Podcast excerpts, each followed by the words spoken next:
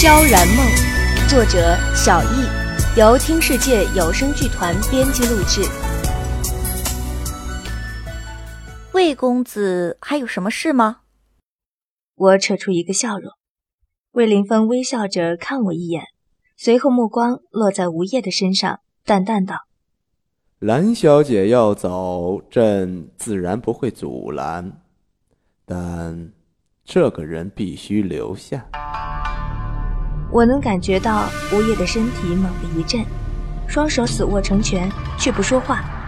我脑中有些空白，看了魏凌风一眼，又回头望望吴叶，他们原本就是认识的吗？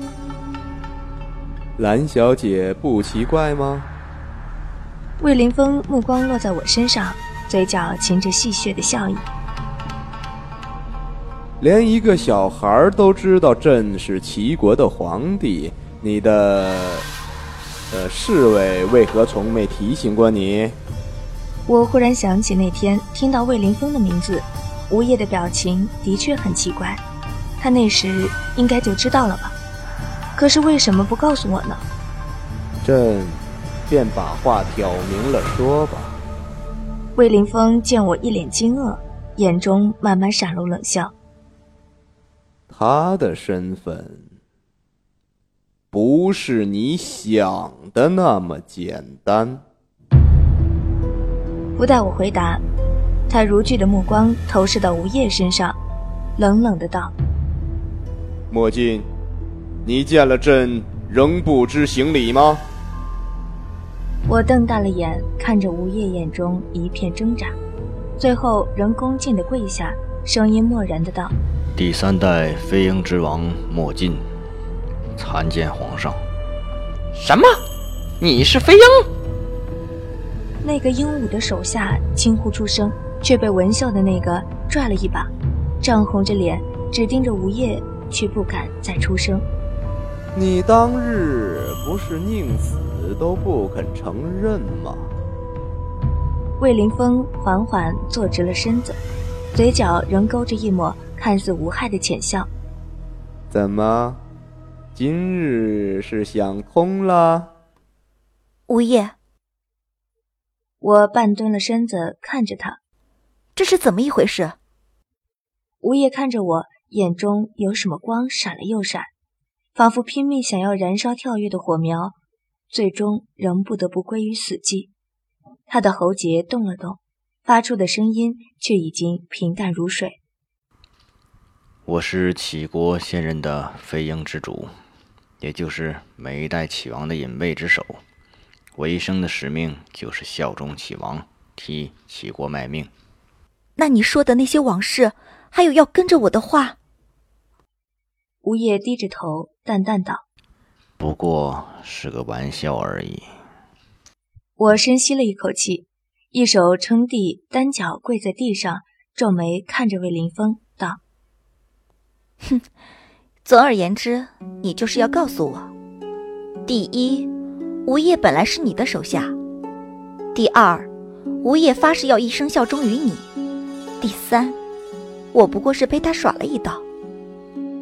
吴叶跪在我一旁的身躯一阵颤抖，魏凌风则微笑地看着我，那眼神仿佛在说：“你倒不笨，那气势怎么看都是至高无上。”我猛地撑起身体。顺便用了九牛二虎的内力，连带跪在地上的吴叶也拽了起来。好不容易站稳了身体，我手却牢牢抱住吴叶的手臂不放，转头横眉怒目地瞪着魏凌风道：“喂，你好歹也是个皇帝，手下能人辈出，不会这么不要脸来跟我抢一个小小的吴叶吧？”气氛那个诡异的，我瞅瞅前，魏凌风还没有回神。那一文一武则已经彻底石化。瞅瞅后，吴叶和新慧瞪大了眼睛，有定格的趋势。还是我们家星洛和小银最镇定，不过是茫然的拿乌黑漂亮的眼珠子往我这儿瞪。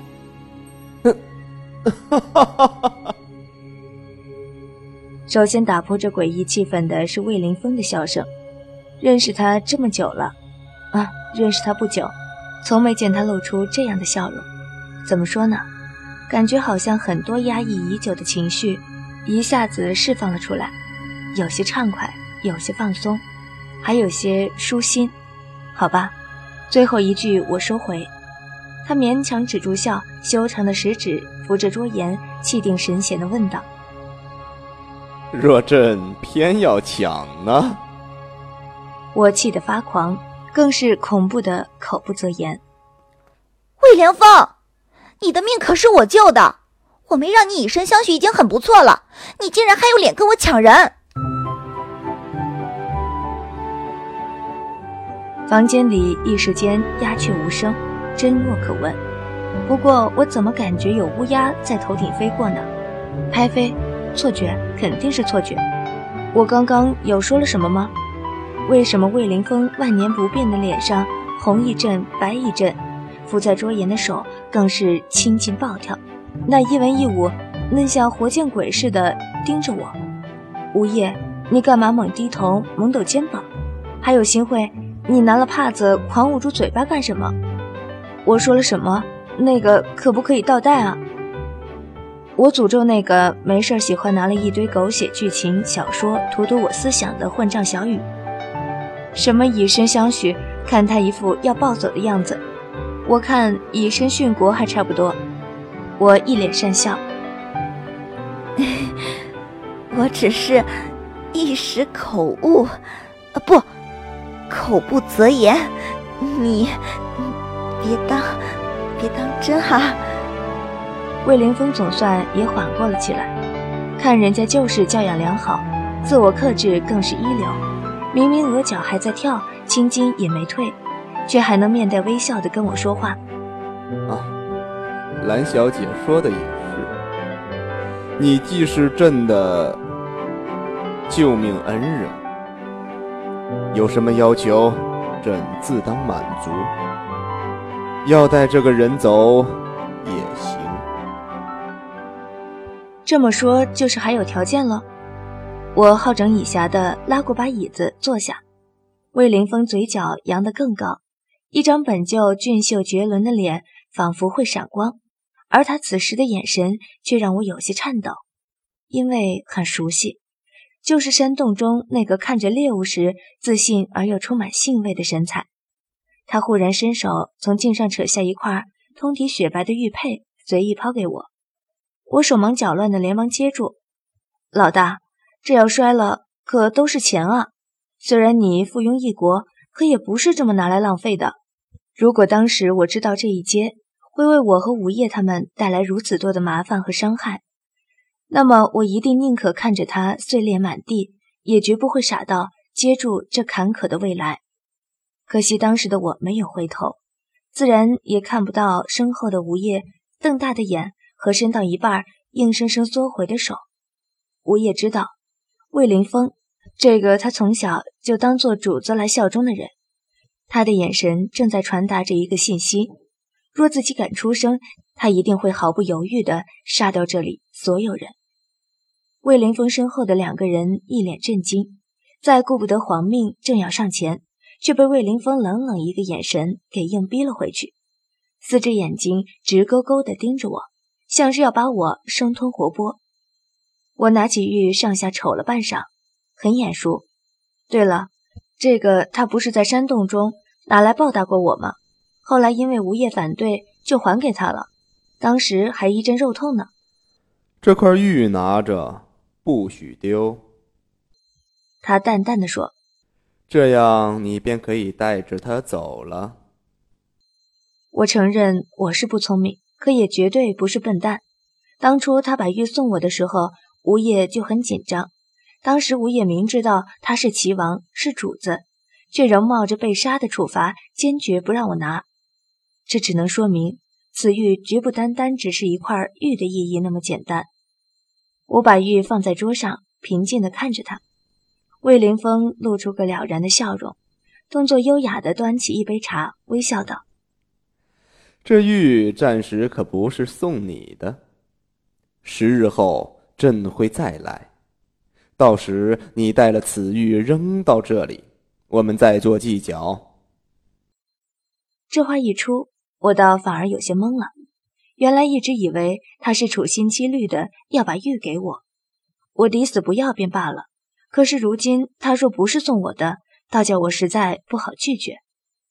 虽然这里看着只有三人，可他毕竟是最强大国家的皇帝，谁能保证四周没有隐卫的存在？如果他硬是不肯放五爷，我们能否逃出升天，还真是未知数。犹疑的看了他半晌，他还是一副好脾气的笑着，点头示意我只管接下那玉。唉，所以说人不能存侥幸心理。心慌意乱之下，我最终还是拿起了那块玉，压根儿就没听出他那话中隐含的“暂时”二字。当真最后死了都是活该。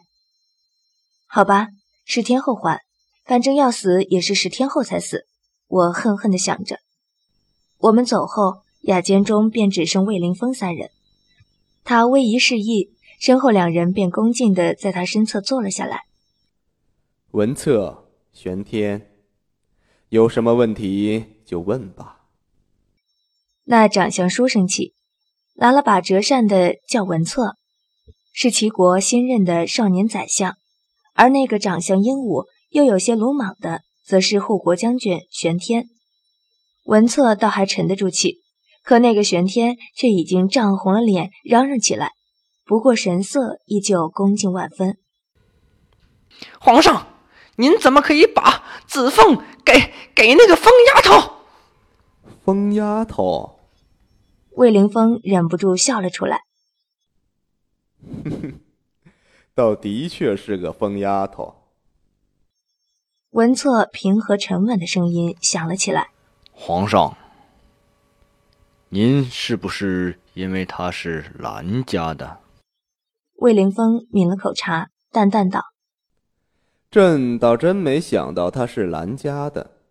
不过……”他眼睛微微眯了起来。她到底是不是真正的兰家小姐？程优，你派人查清楚。原本空无一人的房中，竟不知从何处响起一声回应，随后又静寂无声。屋中三人仍是一派自然，继续着原来的话题。兰家的造船和航海技术虽强，可惜的是，已经被越国盯上了。恐怕不管是朕还是伊天傲那只老狐狸，出手都晚了一步。那皇上您，文策脑中忽然冒出一个匪夷所思的想法，不由脱口道：“皇上，您不是因为喜欢那兰家小姐吧？”一醒觉自己多言，不由白了张脸，忙道：“臣失言。”魏凌风抿茶的动作顿了顿，笑意却从嘴角扩散到他整个俊秀贵气的脸庞。看来他今天心情很好。文策暗自侥幸，只听他道：“朕当时就想把子枫给他，却被墨镜挡下。说不定还真有点喜欢。”文策只觉。常年未保养好的胃一阵抽痛，无语相对。这个让自己从第一眼见到就心甘情愿为他卖命的皇上，这个有着精彩伟略、心思难测的皇上，这个让自己只能仰视、满怀敬佩的皇上，为什么总会对一些莫名其妙的东西感兴趣呢？皇上，那个面具男就是飞鹰之主吗？玄天听不懂他们两个绕来绕去的在说些什么，于是径直提出了自己的疑问。魏凌风点了点头，并没有接话。难怪刚刚能架住老子的刀，武功真他奶奶的高！脏话一出口，才想起皇上正在面前，红了张脸，忙道：“皇上受罪，卑职一时失口。”这一句失口，不由想起刚刚那丫头。竟然竟然要皇上以身相许，真是大逆不道。不过，不过，玄天忙正了正神色，不能笑。不过他从没看过眼前这高高在上的皇帝被人这么调戏过。想笑，当然，就算给他一百个脑袋也没胆笑出来，憋笑憋得满脸通红，五官扭曲，形状甚是可爱。魏凌风看玄天表情，便知道他在想什么，面上淡淡，倒也没计较这个一向心直口快、外加有些鲁莽的武夫。不过想到蓝银若那话，以身相许，不由笑得有些无奈。这丫头胆子还真不是一般的大。他抿了口茶，嘴角扯出一抹欣慰的笑容。文策苦笑，心中暗道：您连子凤都给了。别人还有反悔的余地吗？既然他都说了以身相许，朕便成全了他，如何？让一切无处可逃，我学